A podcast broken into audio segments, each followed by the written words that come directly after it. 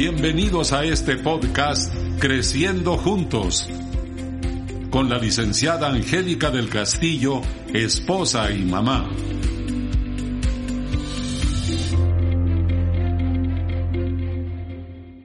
Pues, ¿qué tal? Eh? ¿Qué tal? ¿Cómo están este día?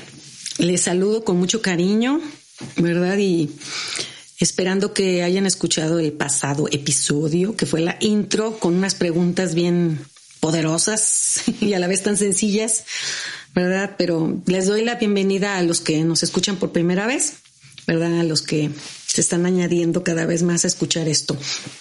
Y pues estamos hablando de Dios primero y Dios en todo, ¿verdad? Qué tan importante es tener este, esta verdad bien, bien, bien arraigada en el corazón, bien sembrada y que crezca y dé mucho fruto. Bueno, continuamos con, con lo siguiente. Miren, todo diseño, aún las formas más sencillas de vida, son asombrosas. Aún la florecita más sencilla, los petalitos, ¿verdad? Hermosos, el insecto, o sea, todo lo que existe, todas las formas de vida, por sencillas que sean, son asombrosas, como el creador de eso es asombroso, nuestro creador. Y yo les decía de los evolucionistas y yo me encontré que ellos estaban usando unas frases así como que en los documentales. Eh, me encontré esto, ¿eh? Azar dirigido. Pues ¿cómo va a ser el azar? Un juego de azar la vida. Pero dicen que es un azar dirigido o una fuerza vital. Le dicen así. Y yo digo, mira, la verdad es que Dios es el creador. Es más sencilla la, la palabra, ¿no? Y bueno, yo tuve a mis hijos pequeñitos y es muy fácil enseñarle a los niños. Dios es el creador y es el autor de todo, lo que existe, de todo lo bueno. Ellos lo captan, tienen eh, esa habilidad de captar esto. Y entender que no es la casualidad, ni tampoco es más tiempo y más tiempo y más tiempo, y, de repente ya suceden las cosas, etcétera, etcétera. Y hoy quiero llevarte este, a una escritura eh, espero que tengas tu Biblia por ahí o después o a lo apuntes, tal vez vayas escuchándolo en, tu vehículo, ¿verdad? Eh, hay una carta, la carta a los Hebreos, capítulo 11, versículo 3. En ese capítulo 11 creo que alguna vez hemos tocado de este capítulo de los héroes y heroínas eh, de la fe, pero quiero llevarte al versículo, déjenme ver. Pues sí, es que Está muy interesante. El 3 dice, por la fe, ¿sí? Ahí dice, es el versículo 3, ¿sí? Por la fe. Dice así, entendemos haber sido constituido el universo por la palabra de Dios, de modo que lo que se ve fue hecho de lo que no se veía. Dice otra versión, este, la Reina Valera contemporánea dice, por la fe entendemos que Dios creó el universo por medio de su palabra, de modo que lo que ahora vemos fue hecho de lo que no se veía. Realmente Él es la respuesta a quienes somos. ¿A quién eres tú? ¿A quién soy yo? El por qué existimos y qué habrá después de la muerte.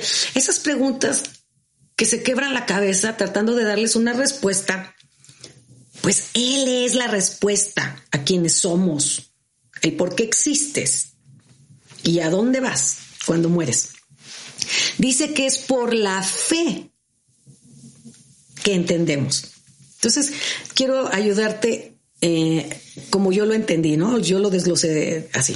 Nuestra fe le da sentido a nuestro mundo y Dios te ha dado una medida de fe.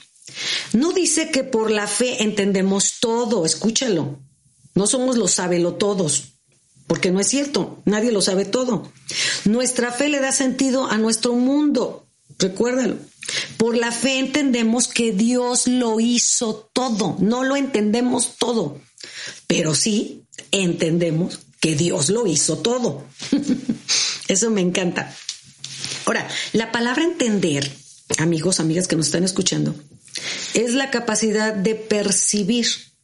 Ahora, percibir con inteligencia, ¿eh? reflexiva, no nomás como un borreguillo como, no sé, mecánicamente, no, pues me dicen, pues sí, yo lo creo y ya. No, no, no, no, no, no. Entender es una capacidad de percibir, pero con inteligencia reflexiva. O sea que realmente te das cuenta que es cierto. No es algo que te imponen. La fe no es algo que se impone. Es algo inteligente, reflexivo. De hecho, pues hay un, bueno, los salmos tienen muchísima riqueza.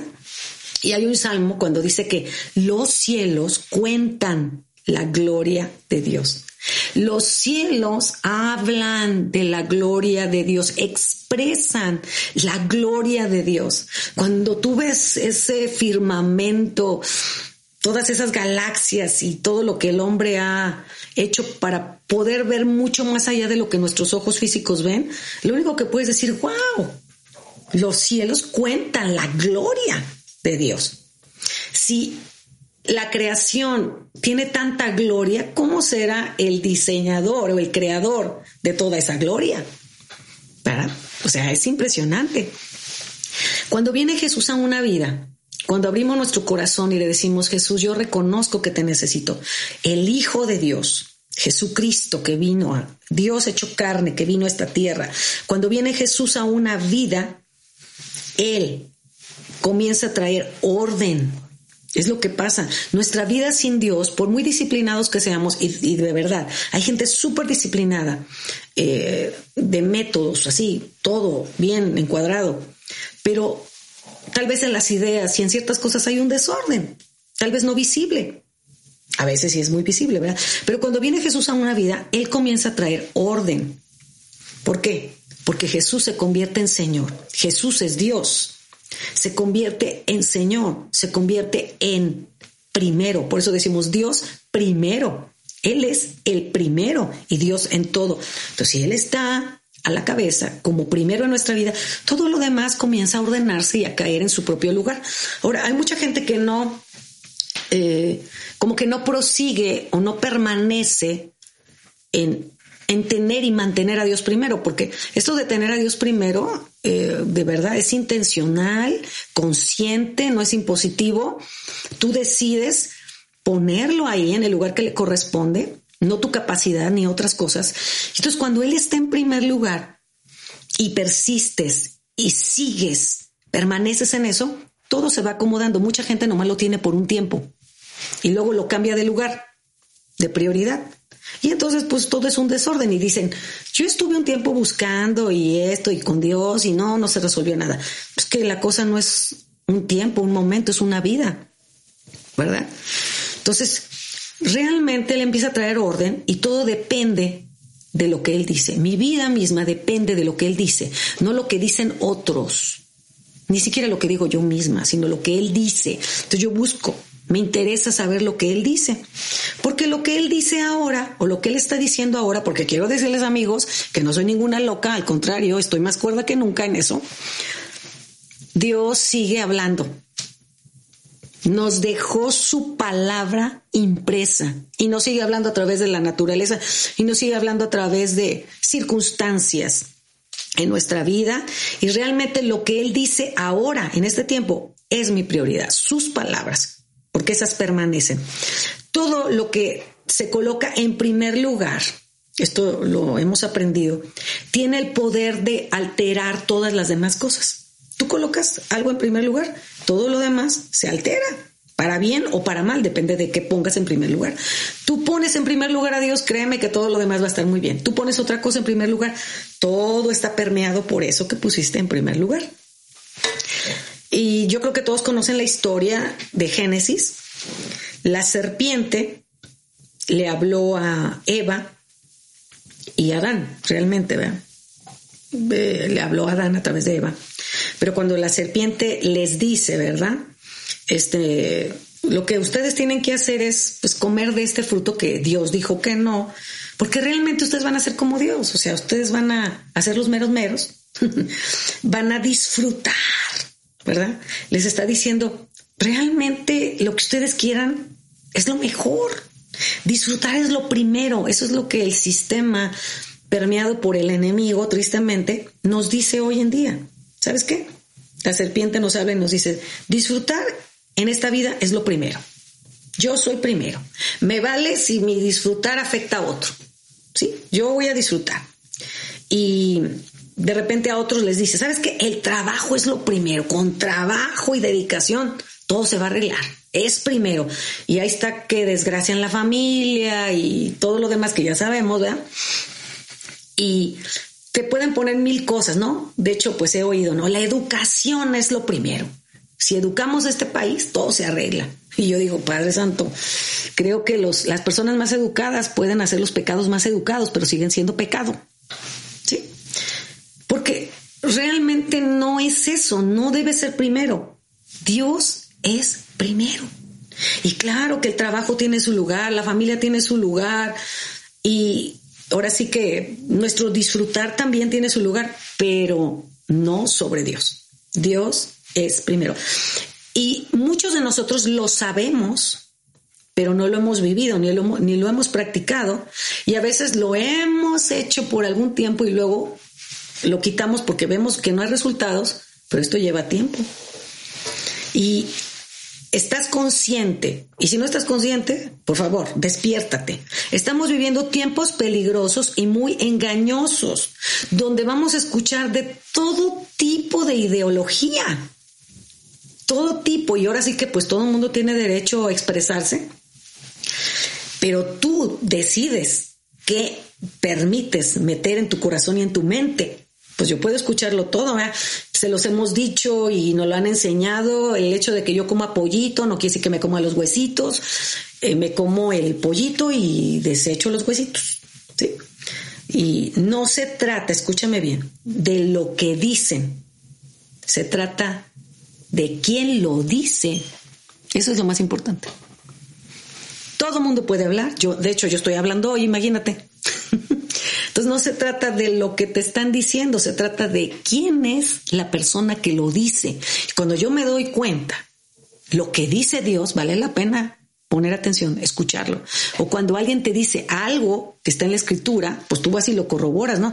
Oh, este, no quiero que me den a tole con el dedo, no quiero que me vayan a engañar, porque alguien puede sacar, como nos dicen, vea, un texto de contexto y ha hecho a perder todo. Y dicen, sí, está en la Biblia, sí, pero ¿de qué estaba hablando?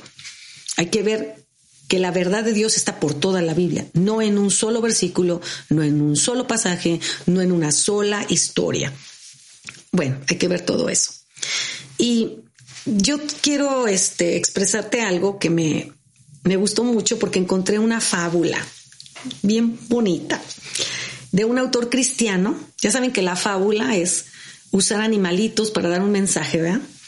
Y encontré esta fábula de un autor cristiano quien explica un poquito de, esto que le estoy hablando, de que Dios es el creador, Dios es el primero. Y pues se las voy a platicar. Espero que la disfruten, disfrútenla. Creo que Dios nos va a hablar a todos. Miren, resulta que unos ratoncitos nacieron dentro de un viejo piano. Y un día, eh, pues un gran pianista comprando pues esta casa, encontró ese viejo piano ahí, solitario, en el sótano, y comenzó a tocarlo. Lo desempolvó y empezó a tocarlo. Y la música comenzó a invadir toda la casa, todo ese sótano oscuro, toda esa casa. La música invadió todo rincón oscuro con esas notas hermosas que salían de ese piano. Y al principio la música impresionó a esos ratoncitos que habían nacido dentro de ese viejo piano. Y los reconfortó, los animó, los llenó de emociones. Y al principio todos reconocieron que alguien muy inteligente y muy virtuoso era el que producía esta música, que mucho tiempo habían vivido en ese viejo piano y no había pasado nada, pero que de pronto alguien había llegado y empezaron a oír algo diferente. Todos ellos lo reconocían. Ellos sabían, porque sabían, que había alguien arriba produciendo una bella melodía, aunque no podían verlo ni, lo habían conocido, ¿no? al pianista, pero lo sabían. Sabían que era muy valioso porque se sentían muy bien. Y esto me hace recordar lo primero que les dije en el otro podcast, en el otro episodio, cuando yo les dije que algo valioso empieza a perder valor cuando no tenemos la capacidad de transmitirlo a la siguiente generación. Algo importante, y si tú no lo transmites, la siguiente generación lo va a ver como algo innecesario, algo inútil, y la siguiente generación lo va a ver como algo dañino. Bueno, entonces les encantaba hablar siempre del gran pianista, del gran hombre que hacía, del gran ser hombre que hacía esa música y que no podían ver, pero que ellos sencillamente disfrutaban y les gustaba y hablaban de él y se emocionaban. Entonces pasó el tiempo y cierto día un atrevido ratón, que siempre hay uno de esos, se subió a una parte del piano y regresó para decirles a los demás, ¿saben qué? Ya me di cuenta de dónde viene la música. Y de los demás preguntaron, ¿de dónde? ¿De dónde? Ya ven que somos bien chismosos. Y les dijo, hay unas barras que se mueven y cuando se mueven producen la música. Oh, maestro. Los ratoncillos ahí más antiguos sabían que no era así, que era el maestro quien lo hacía. Y decían, no, no, no, pero los demás, no, sí, tú subiste, tú viste esto, que no sé qué, te creemos a ti. Son las barritas esas, cuando se mueven producen la música. Pasado un tiempo, apareció otro de esos atrevidos ratoncillos y fue a investigar y entonces trajo noticias. Y les dice, ¿saben qué? La música viene de unos martillitos muy especiales, ¿verdad? Que se mueven y golpean. Y cuando golpean, ahí sale el sonido, ¿verdad? Y entonces todos los demás, oh maestro, todos sorprendidos. Y pues para este tiempo ya no estaban los ratoncitos antiguos, ya se habían petateado, ¿verdad? No pudieron transmitir ese conocimiento, ¿verdad? Y ahora, ¿qué te quiero enseñar y qué, qué quiero decir con todo esto? Es claro que estaban engañados, porque solo veían una parte. Veían movimiento, veían martillitos que se movían, no tenía la capacidad de ver la totalidad por su pequeñez, por su cabecita, por su cerebrito. Yo creo que es igual con nosotros cuando vemos la grandeza del universo, ¿verdad? Y de repente decimos, es que esto es hermoso. Y luego tú puedes decir, de esta grandeza, de ahí viene todo. Tanta perfección, Muchos dicen, no, no, no. Y por eso mm, los antiguos, ¿verdad? Eh, adoraban el sol y adoraban no sé qué tantas cosas, porque era tan sorprendente, ¿verdad? La creación que creían que era un Dios. Pero tanta perfección solo puede venir de un diseñador totalmente perfecto, ¿verdad? Solamente vemos en parte. Y a mí me emociona porque la Biblia, la palabra de Dios, nos da el panorama completo de quién es Dios. ¿Tú quieres conocer a Dios? Comienza a leer la Biblia, no como un libro de estudio, porque te quiero decir, la Biblia no es un libro normal como todos los libros. Hay que leerlo pidiéndole al Señor. Pero hay que leerlo queriendo aprender algo y obedeciendo lo que está ahí bien y con una mente abierta. Y si tienes pues no sé, alguien a tu lado, gente que ama a Dios, que te puede transmitir bien el valor de lo que es tener una Biblia y saber leerla. ¿Verdad? Antes le decían a la gente que si la leías te volvías loco. Yo creo que los locos son los que no querían que se leyera la Biblia, porque en el momento en que la gente empezó a leer la Biblia se dio cuenta de la verdad. Yo les digo, este salmo, los cielos cuentan la gloria de Dios. Toda la creación, toda, absolutamente toda la creación apunta a un creador. Solo tenemos que ser observadores y saber que hay alguien más arriba de nosotros. Y es nuestro creador. Que no solamente lo debemos de tener como nuestro creador, sino como nuestro Señor. Aprender a conocerlo y aprender a obedecerle. No con el temor y pavor, ¿no? No, no, no sino con el respeto y la honra que merece. Yo creo que ninguna explosión puede producir orden, Después del desastre hay que limpiar todo para ordenar todo, que fue lo que hizo el Señor. Después de un desastre, Él tuvo que venir a traer orden a nuestra vida y lo seguirá haciendo. Y esto nos enseña este principio. Dios primero. Dios es primero. Dios en todo. ¿Sí? Dios sobre todo y en todo. ¿Cuándo? ¿Cuánto? Todo el tiempo. ¿Cuándo? Ahora. Tú y yo no podemos separar lo que somos como personas, de repente, ¿no? Y hacemos mucha confusión, pero Dios debe ser primero en mi vida personal, en mi vida familiar, en mi vida laboral, no solo en mi vida espiritual. A veces como que decimos Dios en lo espiritual y ese es un cajón aparte. Mi vida personal es otra. No, no, no, no, no. Dios en todo, sobre todo. ¿Sí? Dios primero y Dios en todo. Dios quiere estar en cada instante de tu vida, estés con quien estés. Cuando hablamos lo que no debemos hablar, ahí también Dios debe ser primero, fíjate. Y a esto se le llama integridad. No separes tu vida en pedazos. Tu vida es una y Dios es uno. Dios debe estar en toda área de nuestra vida. Nosotros les digo, tendemos a separar lo de Dios y lo secular, pero recuérdalo, Dios primero en todo. Jesús dijo que el primer y más grande mandamiento era amar a Dios. Creo que aún los que no creen en Dios o en la existencia de Dios han oído de esto, amar a Dios sobre todas las cosas. Y el segundo, pues se parece al primero, porque también habla de amor y de respeto, no del amor que nosotros conocemos del amor romántico y del amor emocional, no, no, no, es de un amor de entrega y de sacrificio, y de que si te amo, te quiero conocer y te quiero respetar. Entonces era amar a Dios, lo hemos escuchado sobre todo, y luego amar al prójimo, a la persona, a todas las personas que tengo a mi lado, ¿verdad? Y bueno, aquí nos vamos a quedar con este amor, amor, amor precioso de Dios. Yo creo que tenemos la oportunidad de por lo menos decidir, eh, decirle Señor, ¿verdad? quiero aprender a recibir ese amor para poder darlo. Sé que tú me amas, pero quiero recibir ese amor. Y es chistoso. Yo siempre dije, ni siquiera puedo amarte como tú mereces, Dios. Necesito tu amor para amarte a ti, porque mi amor es muy escaso y muy contaminado.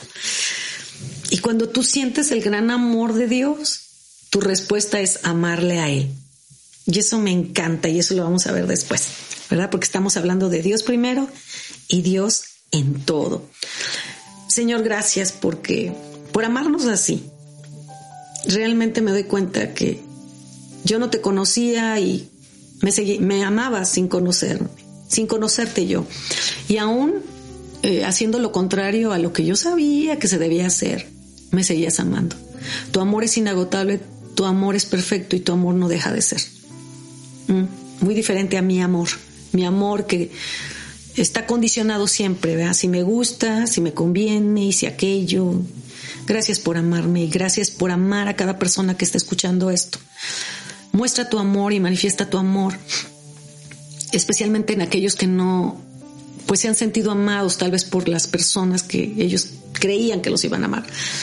El saber que si nadie me ama, pero tú me amas, eso es importante.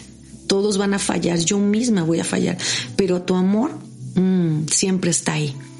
Y hoy, eh, pues nos acercamos a ti, primeramente, Señor, para decirte gracias por tu grande amor, porque tu amor no quedó en palabras, tu amor se manifestó en hechos. Queremos que tú seas lo primero en cada área de nuestras vidas.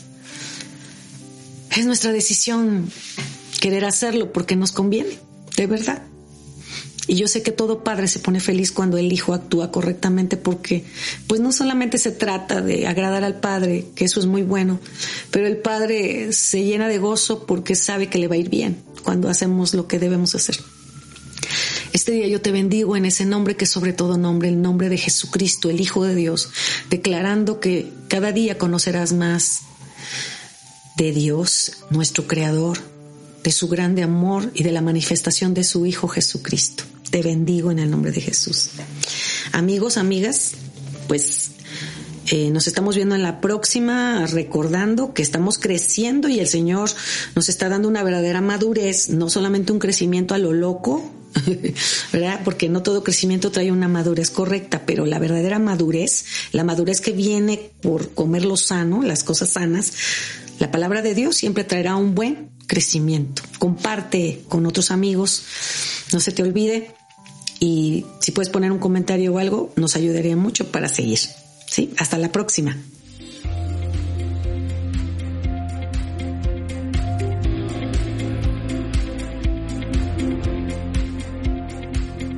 Gracias por acompañarnos en este podcast. Te invitamos a que compartas con tus amigos y familiares para que esta comunidad crezca. Visita nuestro sitio web trigoymiel.org y síguenos en nuestras redes sociales, Facebook, Instagram, Twitter y en nuestro canal de YouTube. Trigo y miel, enseñando principios que transforman vidas.